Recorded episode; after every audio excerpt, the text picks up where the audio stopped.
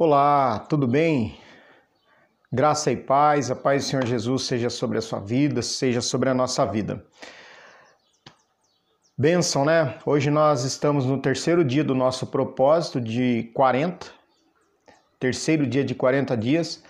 Nós estamos fazendo é, essa série de, de propósitos baseado num livro do do pastor Rick Warren, que ele é, escreveu o livro Uma Vida com Propósitos.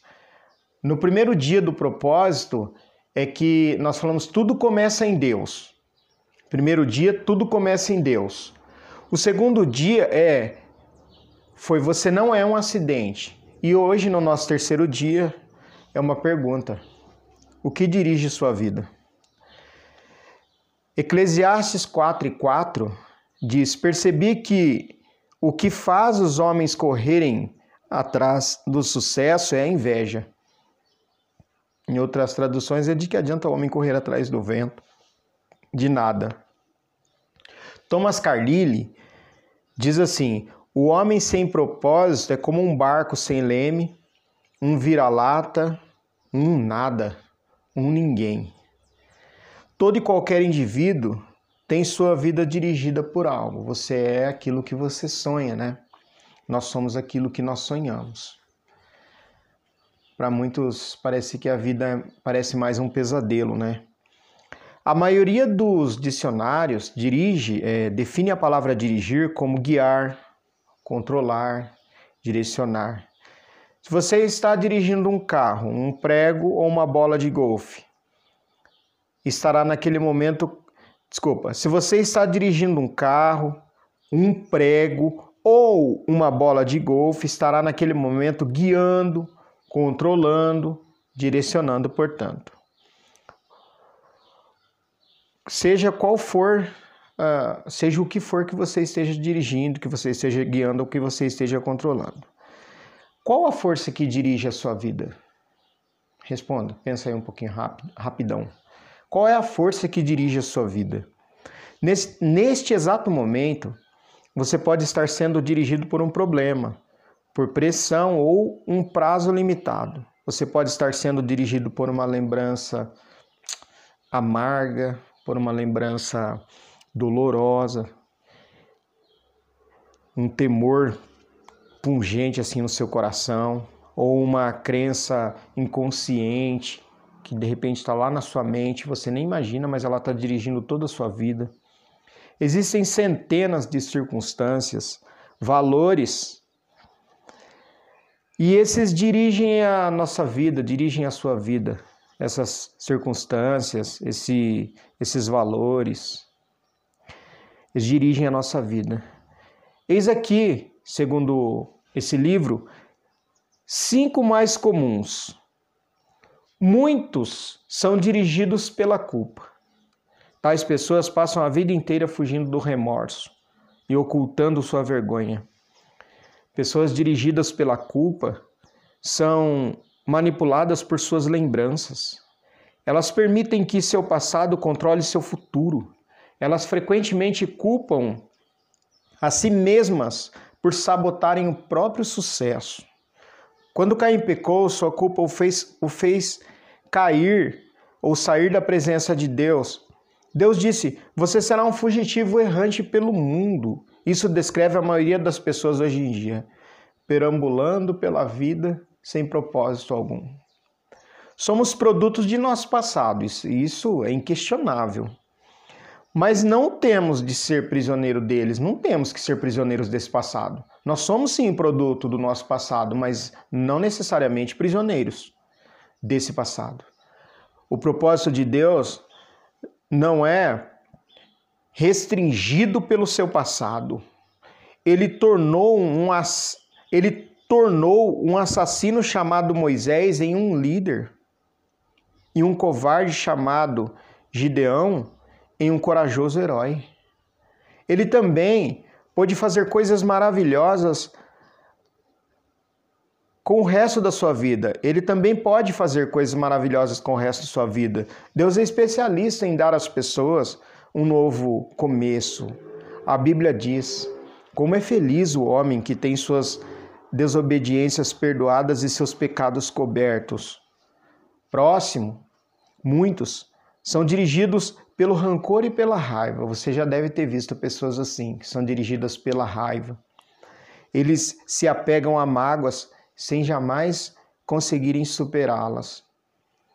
Em vez de aliviarem sua dor através do perdão, revivem-na de contínuo em sua mente. Essas pessoas que são dirigidas pelo rancor, elas se fecham, interiorizam a sua raiva, enquanto outras explodem. Umas interiorizam, se fecham, não confiam mais em ninguém, amarguram, bebem todo dia do próprio veneno que o seu organismo mesmo produz. Outras explodem sobre as outras pessoas. Ambas reações são perniciosas e não trazem nenhum benefício. O rancor sempre machuca mais a você que a pessoa que trouxe tal indignação. Enquanto aquele que ofendeu provavelmente esqueceu o insulto e seguiu com sua vida, você continua angustiado em sua dor, perpetuando o passado. Ou ações que o magoaram no passado não podem continuar a magoá-lo a menos que você se agarre à dor através do rancor. Aquelas ações do passado, a gente não pode te magoar mais a menos que você se agarre a esses rancores do passado. O que passou, passou. Nada poderá mudar o passado. Você apenas machuca a si mesmo com sua amargura para o seu próprio bem. Aprenda com o passado e afaste-se dele. A Bíblia diz: Ficar desgostoso e amargurado é loucura, é falta de juízo que leva à morte. Outro ponto: outros ou muitos são dirigidos pelo medo. Seus temores são provavelmente o resultado de experiências traumáticas e de expectativas ilusórias do crescimento em um lar extremamente severo ou mesmo de predisposição genética. Independentemente do que tenha causado tal situação. Pessoas dirigidas pelo medo com frequência perdem grandes oportunidades por terem medo de crescer, por terem medo de correr riscos. O crescimento ele dói. Em vez disso, elas se comportam de maneira cautelosa, evitando riscos e tentando manter a situação vigente. Deixa como está. Sair da zona de conforto causa medo. O medo é a autoimposição de um cárcere que o impedirá de se tornar o que Deus pretende que você seja. Você tem de agir contra isso com as armas da fé e do amor. A Bíblia diz que no amor não há medo. Ao contrário, o perfeito amor lança fora o medo. O medo ele expulsa, porque o medo supõe castigo. Aquele que tem medo não está aperfeiçoado no amor. Outro ponto: muitos são dirigidos pelo materialismo. Seu desejo de adquirir se torna o único objetivo de sua vida. O impulso de sempre querer mais baseia-se no conceito errôneo de que ter mais me tornará mais feliz. Se eu tenho mais, eu sou mais feliz. Se eu tenho mais, eu sou mais importante. Se eu tenho mais, eu sou mais protegido. Mas os três pensamentos são falsos. Posses somente podem trazer para aquele que tem uma felicidade temporária, uma felicidade passageira. Uma vez que as coisas não se modificam, acabamos nos entediando e então passamos a desejar modelos mais novos, modelos melhores, modelos maiores. Também é um mito a concepção de que quanto mais possuir, mais importante serei. Autoestima e patrimônio não são a mesma coisa. Seu valor, o seu valor, para você que está me ouvindo agora, está me vendo, o seu valor e o meu não é determinado pelas suas posses nem pelas minhas. E Deus deixa claro que as coisas mais valiosas da vida, ou quais são as coisas mais valiosas da vida, o que são os nossos verdadeiros bens, aquilo que é eterno, que é atemporal, ou extratemporal, melhor dizendo. O mito mais frequente a respeito do dinheiro é o que diz que quanto mais dinheiro se tem, mais protegido se está. Isso não é verdade. Riquezas podem ser perdidas em um piscar de olhos, em virtude de uma, de uma enorme quantidade de fatores. Que esses fatores, na verdade, eles são incontroláveis a mim, incontroláveis a você. Nós não podemos controlar esses fatores que podem levar à perda de finanças. A verdadeira proteção só pode ser achado naquilo que nunca pode ou poderá ser tomado de você. Ou que eu e você jamais deveríamos permitir que fosse tomado de nós o nosso relacionamento com o Senhor, o nosso relacionamento com Deus. Outro ponto, muitos são dirigidos pela necessidade de aprovação. Já, viu, já viram gente assim? Que ele precisa de um status, ele precisa que alguém olhe para ele e ache que é bacana, que é legal, que é, tem um monte de amigos, mais amigos que todo mundo. Eles permitem que as expectativas dos pais, esposas, filhos, professores ou amigos controlem a sua vida. Como, aquele, como aquela história daquela moça que diz, chegou em casa com o diploma de, ba, de bacharel em direito, entregou para o pai e falou: Toma, pai, o senhor queria que eu fosse formada em direito? Agora eu vou ser o que eu quero ser. Muitos adultos ainda tentam ganhar a aprovação de pais que nunca estão satisfeitos. Outros são dirigidos pelas pressões sociais, sempre preocupados com o que os outros poderiam pensar. Infelizmente, os que seguem a multidão acabam normalmente perdidos nela. Não conheço todas as chaves do sucesso, mas uma eu não conheço, nós não conhecemos todas, todas as chaves do sucesso. Mas a chave do fracasso é tentar agradar todo mundo.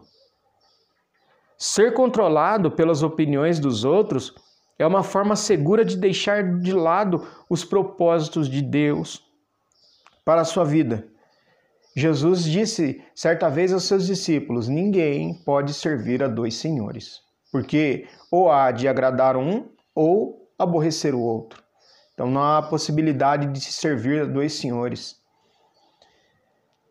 Existem outras influências que podem dirigir sua vida, mas todas levam ao mesmo impasse: potencial não aproveitado, estresse desnecessário e uma vida não realizada. Vou repetir.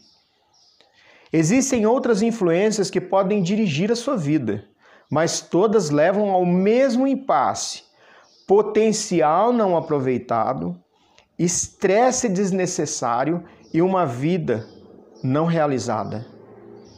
Essa jornada que nós estamos aqui fazendo de 40 dias mostrará como ter uma vida dirigida por propósitos. Os propósitos nos dirigirão. Uma vida guiada, controlada e direcionada não pelos propósitos meus, ou pelos meus propósitos, ou pelos seus propósitos, mas por propósitos de Deus.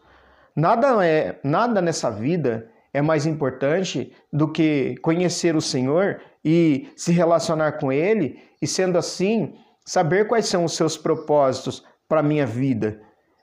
E nada, nada, nada, exatamente nada pode compensar o prejuízo de não conhecer os propósitos de Deus para a nossa vida. Nada. Nunca conseguiremos compensar isso novamente. Nem o sucesso pode recompensar, nem as riquezas, nem a fama, nem os prazeres. Nada disso pode compensar não termos descoberto, desculpa, aquilo que Deus quer para a nossa vida. Sem um propósito, a vida é um movimento sem sentido. Acredito que a vida sem propósito é uma vida vivida em círculos, uma atividade sem direção, acontecimento sem motivo. Sabe quando você fala, por que, que eu estou fazendo isso? Não sei. Estou fazendo para passar o tempo. Sem um propósito, a vida é trivial, mesquinha e inútil. Agora, quais são as vantagens de uma vida dirigida por, por, por propósito? Quais são as vantagens? Existem basicamente cinco vantagens quando eu conheço os propósitos na minha vida e permito que eles me dirigem. Primeiro, conhecer o propósito de sua vida faz, que ela tenha, faz com que ela tenha sentido. Faz com que a vida seja entendida, compreendida, ela tem sentido. Fomos feitos para ser importantes. Por isso que as pessoas usam métodos questionáveis como a astrologia, a psicologia, para descobrir isso. Quando a vida faz sentido, você pode suportar quase tudo. Sem isso, tudo é insuportável. Um jovem na casa dos 20 anos escreveu: Sinto-me um fracassado, pois luto para me tornar algo e nem ao menos sei o que.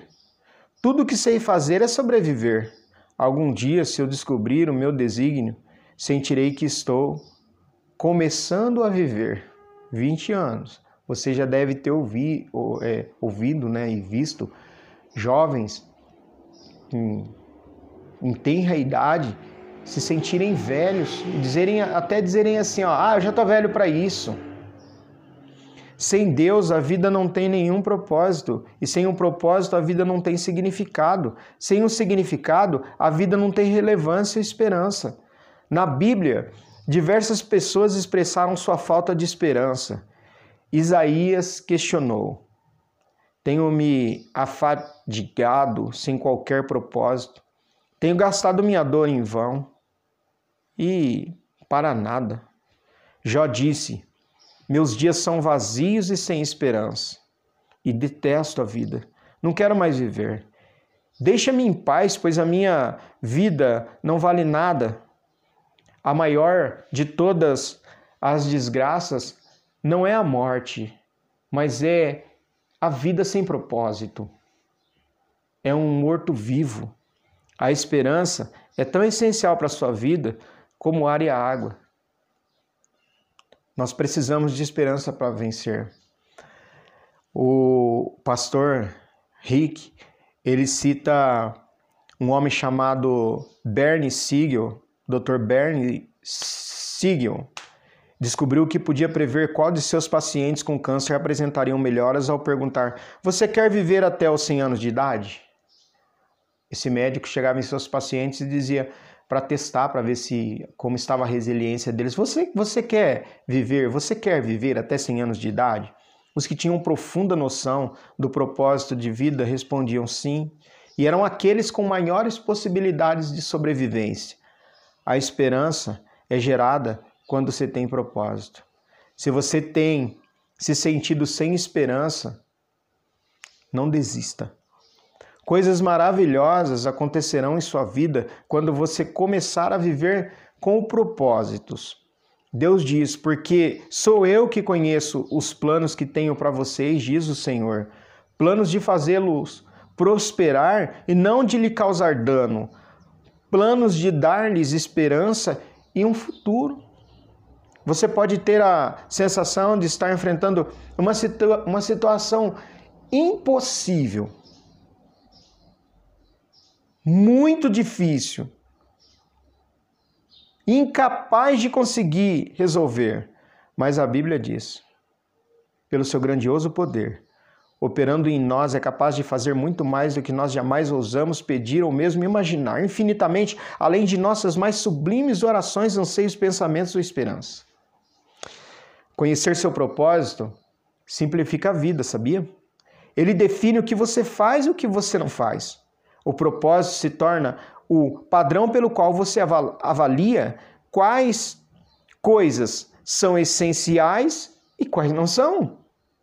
Você simplesmente pergunta: esse ato me ajuda a cumprir o propósito de Deus na minha vida ou esse ato não me ajuda a cumprir o, o propósito de Deus na minha vida? Logo, se esse ato não ajuda eu cumprir o propósito de Deus na minha vida, não vou praticá-lo. A vida se torna mais simples. Sem um, sem um propósito claro, ficamos sem alicerce sobre o qual fundamentar as nossas decisões. E uma casa sem alicerce ou uma casa construída sobre areia, nós já sabemos o que a palavra diz que acontece com ela. Ela é levada pelo vento. Impossível fazer tudo o que as pessoas querem que você faça. O seu tempo só é suficiente para fazer a vontade de Deus. Se você não está conseguindo fazer a vontade de Deus, é porque você está ocupando o seu tempo com outras coisas que não fazem parte do propósito de Deus. E aí fica muito mais difícil. Eu estou tentando fazer outras coisas. Agora, uma vida dirigida por propósito leva a um estilo de vida é, simples e uma agenda equilibrada. A Bíblia diz: a vida vistosa e arrogante é vida vazia. A vida simples e comum é vida plena. Isso também leva à paz de espírito. Tu, ó Senhor, das paz e prosperidade às pessoas que têm uma fé firme, às pessoas que confiam em ti. Outros, sim, conhecer seu propósito ou o propósito de Deus para a sua vida dirige a sua vida. Conhecer seu propósito dirige a sua vida, direciona a sua vida. Isso faz com que seus esforços e energias se concentrem no que realmente é importante. Você se torna eficiente ao ser seletivo. Entendeu? Uma vez que eu seleciono aquilo que eu preciso colocar as minhas forças, eu me torno eficiente, eu alcanço o resultado pretendido. Faz parte da natureza humana distrair-se com assuntos de menor importância. Já perceberam como a gente passa bastante tempo mexendo no celular, numa coisa que não tem nada a ver? Quando você viu, você assistiu um monte de memes e perdeu um monte de tempo preciosíssimo. Fazemos de nossa vida um jogo qualquer, como aquele biscoito, um biscoito que passa o tempo. Henry Dave observou que as pessoas vivem em um desespero silencioso, mas hoje uma melhor descrição seria distração sem objetivo. Muitas pessoas são como giroscópios, girando em um ritmo frenético sem jamais chegar a lugar sem, sem jamais chegar a lugar algum. Também conhecer seu propósito estimula a sua vida. O propósito sempre produz entusiasmo. Nada traz mais vigor que um propósito claro. No entanto, a paixão se esvai quando falta um propósito. Até mesmo o ato da gente levantar da cama se torna um fardo. Normalmente, o trabalho sem sentido é como um excesso de trabalho que esgota, solapa nossas nossas forças e rouba o nosso prazer, o prazer em tudo. George Bernard Shaw escreveu: essa é a verdadeira alegria da vida. Ser usado por um propósito reconhecido por você mesmo como digno. Ser uma flor, ser uma força da natureza, em vez de um exaltado e egoísta amontoado de ressentimentos e frustrações, sempre reclamando que o mundo não se devota a torná-lo feliz. Conhecer seu propósito o prepara para a eternidade Muitas pessoas passam a vida toda tentando criar um legado a ser deixado sobre a terra. Deixar uma herança para o filho, deixar um terreno, deixar um nome para ser colocado numa propriedade. Elas querem ser lembradas quando, quando partirem o nome numa rua. Entretanto, o que em última análise mais importa não é o que os outros dizem sobre a sua vida, mas o que Deus diz sobre a sua vida. O que as pessoas não percebem é que todas as realizações acabam sendo superadas, recordações quebradas. As reputações se desvanecem, homenagens são esquecidas. Na faculdade, a meta de James Dobson era ser o campeão de tênis da instituição. Ele sentiu-se orgulhoso quando seu troféu foi posto em um local de destaque na sala de troféus da faculdade. Anos mais tarde, alguém enviou-lhe o troféu pelo correio. Eles o haviam achado em uma lata de lixo quando a escola foi reformada. James Dobson disse: No devido tempo, todos os seus troféus serão jogados no lixo por alguém. Viver para criar um legado na Terra é um objetivo tacanho. Uma utilização mais sábia do tempo é construir um legado eterno. Você não foi posto na Terra para ser lembrado. Você foi posto aqui para se preparar para a eternidade. Chegará um dia em que você e eu nós estaremos diante de Deus e ele fa fará uma auditoria na nossa vida, um exame final, antes que você e eu entremos na eternidade. A Bíblia diz: Lembre-se cada um de nós, lembre-se que cada um de nós estará pessoalmente diante de Deus para ser julgado por ele. Sim, cada um de nós teremos que prestar contas diante de Deus. Felizmente, Deus quer que passemos nesse teste, por isso ele nos passou as perguntas antecipadamente. A partir da Bíblia, nós podemos supor que Deus nos fará duas perguntas fundamentais. Primeira, o que você fez com meu filho Jesus Cristo? Deus não irá perguntar sobre seus antecedentes religiosos, visões doutrinárias, teológicas. O único ponto importante será: você aceitou o que Jesus fez por você, você aprendeu a amá-lo, você aprendeu a confiar nele. Jesus disse: Eu sou o caminho, a verdade e a vida, e ninguém vem ao Pai se não for através de mim, se não for por mim. Essa é a primeira. A segunda pergunta: O que você fez com o que eu te dei? O que você fez com o que eu te dei o que você fez, céus, com a sua vida, que foi o que eu te dei. Todas as dádivas, os talentos, oportunidades, energias, relacionamentos, recursos que Deus lhe deu, você os gastou consigo mesmo ou utilizou para os propósitos que Deus lhe deu? Chama atenção para os relacionamentos, você abençoou pessoas ou usou as pessoas para atingir os seus objetivos, vis e mesquinhos? Prepará-lo para essas duas perguntas é o objetivo deste livro. A primeira vai determinar onde você passará a eternidade. Qual que é a primeira pergunta? O que você fez com meu filho Jesus Cristo? Essa vai te preparar, vai me preparar para mostrar onde que eu vou passar a eternidade. É isso, é essa a questão. A segunda pergunta, o que você fez com o que eu te dei, ou o que você é o que você fará na eternidade. Entenderam? A primeira vai determinar onde você passará a eternidade. A segunda determinará o que você fará na eternidade. Ao terminar este livro, você estará pronto para responder essas duas perguntas. Vamos encerrar com os três pontos?